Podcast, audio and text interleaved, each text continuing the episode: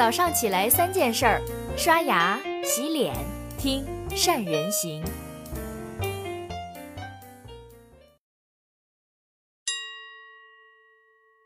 Hello，我是胡宝介。一年一度的春节假期结束了，那呼朋唤友、胡吃海喝、天天睡到自然醒的快乐时光总是那么短暂。扑面而来的又将是一场跌宕起伏的拼搏人生。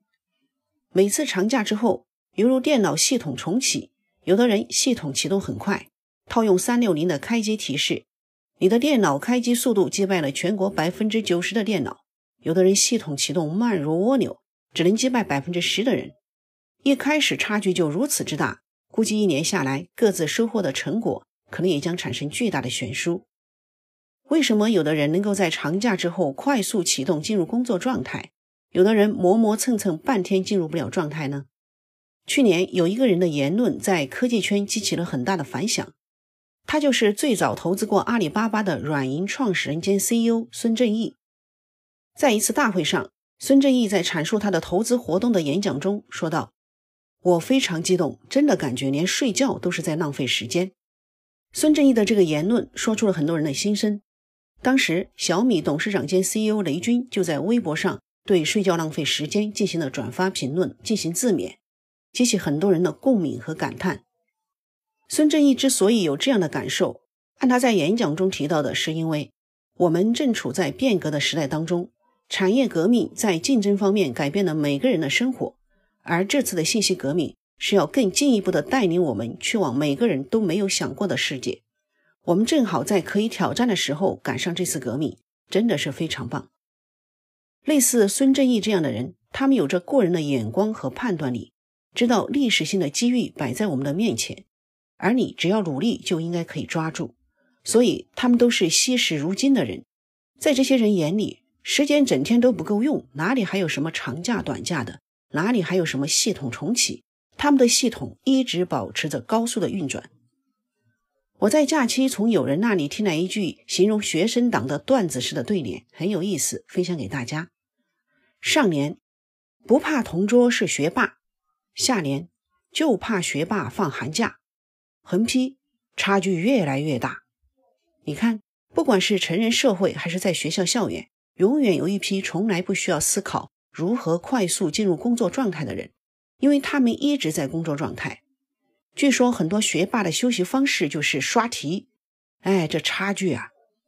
不过咱们不能老拿学霸来说事儿，毕竟这都是少数人，对大部分普通人来说。始终还是面临短暂懈怠后如何快速进入正轨的问题。我认为，首先是要有明确具体的目标。老半天进入不了状态，一个重要原因是目标不清晰。目标就是做事的动机，有了目标，你就渴望去达成，于是就有了快速启动的原动力。但是对一般人来说，如果目标定得太大太远，不容易对当前的你形成鞭策。所以呢，建议大家给自己一个短期内，比如说三月份就可能达成的工作小目标，这样就迫使自己为了近在眼前的目标快速启动。快速启动的第二步是循序渐进，从一个你比较得心应手的点着手展开，而不是一开始就去啃最难的环节。工作中有些事情啊，说实话想想都头疼。很多时候，我们的畏难情绪就是因为这些困难环节所引发的。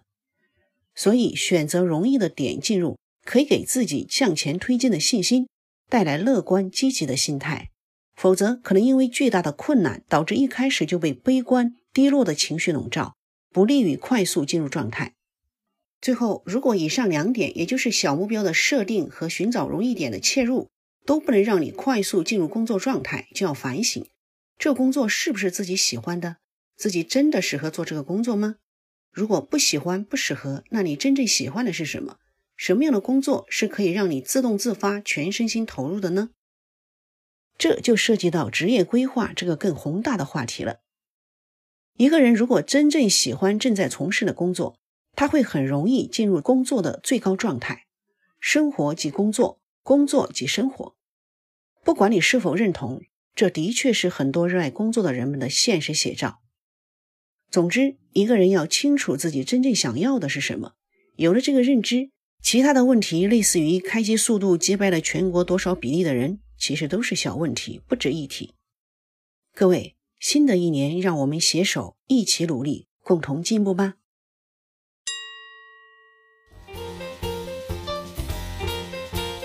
关注善人行微信公众号，每天早上六点三十分，咱们不听不散。